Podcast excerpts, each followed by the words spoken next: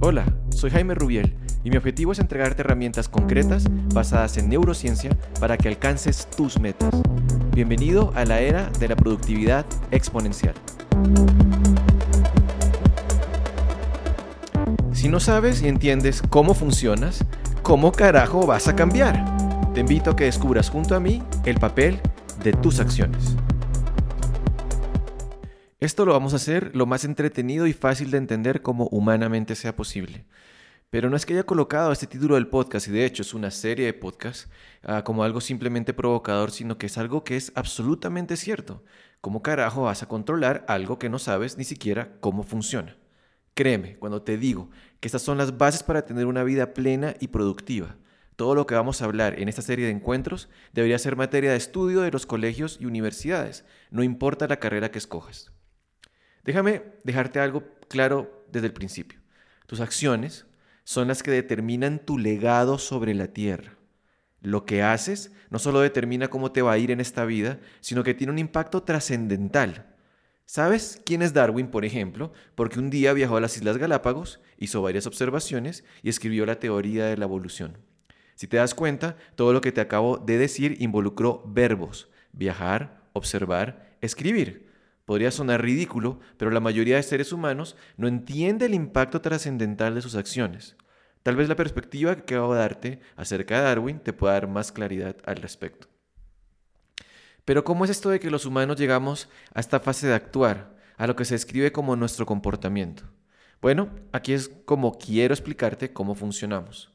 Primero entendamos que cuando hablamos del cerebro deberíamos estar acostumbrándonos a hablar también del sistema nervioso. El sistema nervioso es este cableado que une todo el cuerpo con el cerebro, tu piel, tus órganos, tus músculos, todo está conectado. Es un sistema de dos vías. Recoge información que se lleva al cerebro y después lleva las órdenes a todos los órganos y partes del cuerpo. De aquí podemos derivar la primera conclusión importante. Lo que pase en el cerebro afecta a todo el cuerpo. Lo segundo es que hablemos de cómo funciona esta interacción, esa interacción entre el mundo exterior y nuestro mundo interior. Básicamente tendríamos cinco pasos. El primero de ellos es las sensaciones. Es todo aquello que entra en contacto con nosotros a través de los sentidos. El tacto, el gusto, el olfato, la vista y el oído.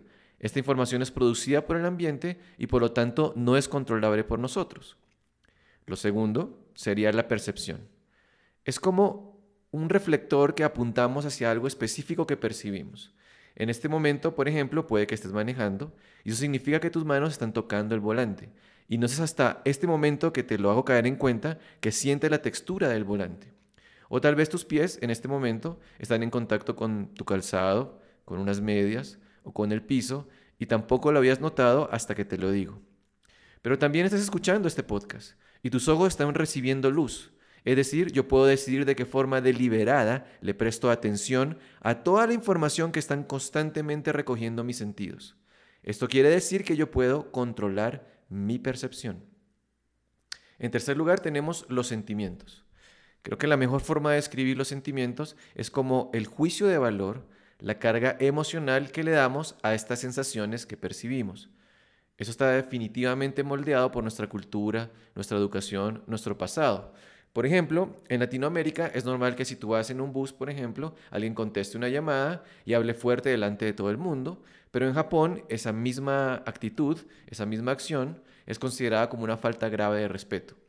Tanto que la gente se abstiene de contestar llamadas si va en un transporte público. Por lo tanto, la carga emocional que le damos a algo está moldeado también por nuestro sistema de creencias. En cuarta parte de este proceso tenemos al pensamiento. Es el momento en que mezclamos lo que percibimos, sentimos, es decir, el presente, junto con lo que ya hemos experimentado en el pasado y decidimos o anticipamos el curso de una acción hacia el futuro. Es, digamos, la parte del sistema en donde se procesan los datos y se toman decisiones. Esto que acabo de decir nos habla de un tipo de pensamiento que son los pensamientos deliberados, es decir, los pensamientos que yo controlo. Pero también resulta que tenemos otro tipo de pensamientos, que son los pensamientos reflexivos, los cuales son los que no controlo. Es como estas ventanas emergentes de navegación que aparecen cuando estás, eh, por ejemplo, en un browser en Internet. El cerebro está produciendo estas ventanas emergentes todo el tiempo. Todos experimentamos esto sin excepción. ¿De dónde salen esos pensamientos emergentes? Pues de la materia prima con la que alimentamos nuestro cerebro. Por eso, mucho ojo con lo que lees, escuchas y ves en televisión. Y el quinto elemento o la quinta fase de este sistema es el comportamiento, las acciones. Es decir, yo recojo las sensaciones, les presto atención a través de la percepción, les doy una carga emocional con los sentimientos, las proceso en mi pensamiento para después actuar. Como creo que quedó claro al principio, esta es la parte más importante de todo el sistema. Como les decía, tus acciones, lo que haces, es lo que va a determinar tu legado sobre la tierra. Eres lo que haces. Repito, eres lo que haces. Y no solo define quién eres hoy, sino cómo vas a ser recordado para la posteridad. Hoy conocemos a Beethoven porque compuso canciones preciosas que han traspasado el tiempo. Fueron sus acciones las que determinaron su legado. En los siguientes episodios te vas a dar cuenta cada vez más y más de la importancia trascendental de las acciones. Por otro lado, todo lo que hablamos anteriormente, nuestros pensamientos, nuestros sentimientos, nuestra percepción, están ahí con un solo objetivo, que decidamos si actuamos o no al respecto. De esta forma construimos nuestro comportamiento, de decidir actuar o no frente a lo que pensamos, sentimos y percibimos. Por otro lado, el hecho de que a través de los pensamientos procesamos el pasado, el presente y el futuro, esto nos permite desarrollar comportamientos que no solo sean beneficiosos para nosotros en el presente, sino que también lo vayan a hacer en el futuro. Ahora, así como los pensamientos, también tenemos dos tipos de acciones, las reflexivas y las deliberadas, es decir, aquellas que controlo y aquellas que no puedo controlar. Por ejemplo, una vez que aprendes a caminar, ya no piensas cómo hacerlo, sino que es un movimiento que se hace de casi de forma automática. Simplemente decidimos hacia dónde queremos ir y ¡pum! vamos caminando para allá. Siguiendo con el ejemplo este de caminar, tal vez estás en una excursión en donde ya tienes que pensar más y tomar patrones de caminata que no serían normales, como el izquierda-derecha, izquierda-derecha, sino diferentes combinaciones y hasta saltos que te permitan, por ejemplo, sortear obstáculos. Para irnos metiendo en temas más complejos, podríamos hablar de cómo logras controlar tus acciones cuando alguien, por ejemplo, ha sido grosero contigo y decides no contestar, decides suprimir ese impulso de actuar. Esto va a provocar que sientas agitación y estrés, porque la parte de control de tu cerebro, que es la parte frontal, está segregando sustancias que permiten suprimir estos impulsos. Esta es una parte de nuestro cerebro que se va desarrollando con el tiempo. Es lo que podríamos llamar como madurez, que se va alcanzando hasta que vamos teniendo 22 a 25 años aproximadamente. Por eso a un niño le cuesta tanto trabajo controlar sus movimientos e impulsos ven algo apetitoso al llegar a una casa ajena y es muy probable que lo tomen para comérselo. Una conclusión importante aquí es que la impulsividad es una señal de que una persona no ha desarrollado lo suficiente esta parte frontal de su cerebro. Otra manera fácil de entender cómo se puede afectar la parte frontal de nuestro cerebro es, por ejemplo, cuando nos tomamos unas copas de más y pues nos damos cuenta que no podemos controlar de tan buena manera nuestro comportamiento. Ahí se entiende por qué algunas personas pues se levantan al día siguiente eh, ya pasada la borrachera y se arrepienten de lo que hicieron el día anterior. Bueno, cuando se acuerdan de lo que hicieron. Ahora volvamos a estos cinco pasos. Los hemos visto como una secuencia en donde primero recibimos los estímulos del ambiente, de allí los percibimos, luego vienen los sentimientos, de ahí procesamos eh, todo esto en nuestros pensamientos para luego terminar afectando nuestro comportamiento. La conclusión obvia es que todo ese sistema está diseñado para llevarnos a la acción. Es la meta final de todo el sistema es conectar el mundo exterior con nuestro mundo interior para luego llevar una respuesta nuevamente al mundo exterior. Es decir, la base de nuestra existencia. ¿Ya ven por qué es tan importante conocerlo y dominarlo? Pero aquí viene lo interesante. Como vimos, las acciones son algo que yo puedo controlar y son la parte más importante del sistema.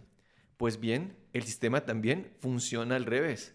De hecho, funciona así todo el tiempo sin que siquiera lo notemos, para bien o para mal. Tomamos acciones que modifican nuestros pensamientos, luego modifican nuestros sentimientos y también cambian la forma en que percibimos el mundo. ¿Y qué son los hábitos? Sin un cúmulo de acciones.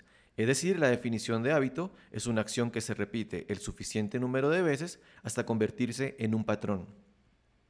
Podríamos incluso cambiar la frase que te dije al comienzo de que eres lo que haces con una más precisa y es que tus hábitos definen quién eres. Porque los hábitos son las acciones más influyentes y predominantes en tu vida. Tú no eres deportista porque lo dices. Eres deportista porque entrenas un deporte mínimo tres veces por semana. No eres generoso porque lo dices. Eres generoso porque cada domingo das dinero en tu iglesia y porque das a una obra de caridad o porque destinas un tiempo concreto a la semana para regalar tu tiempo a alguien que lo necesita. Es decir, las acciones repetitivas, que son los hábitos, son los que van construyendo tu identidad. Si logras cambiar tus hábitos, logras cambiar o moldear tu identidad. Estas bases que hemos visto hoy son extremadamente importantes, que tenemos que tenerlas claras, ya que nos sirven de cimiento. Y ustedes saben que una casa que se construye sobre buenos cimientos, pues va a durar muchos años. Acompáñame en el próximo episodio, donde ya entramos a ver cómo es que nuestro cerebro aprende cosas nuevas y cómo el enfocar nuestra atención y energía influye en todo esto. Gracias por escuchar este episodio. Si te gustó el contenido, por favor compártelo. No te olvides de seguirme en mis redes y que tenemos una cita, tú y yo, aquí todos los lunes. Te habló Jaime Rubiel y recuerda que puedes alcanzar todo lo que te propongas sin descuidar todo lo que amas.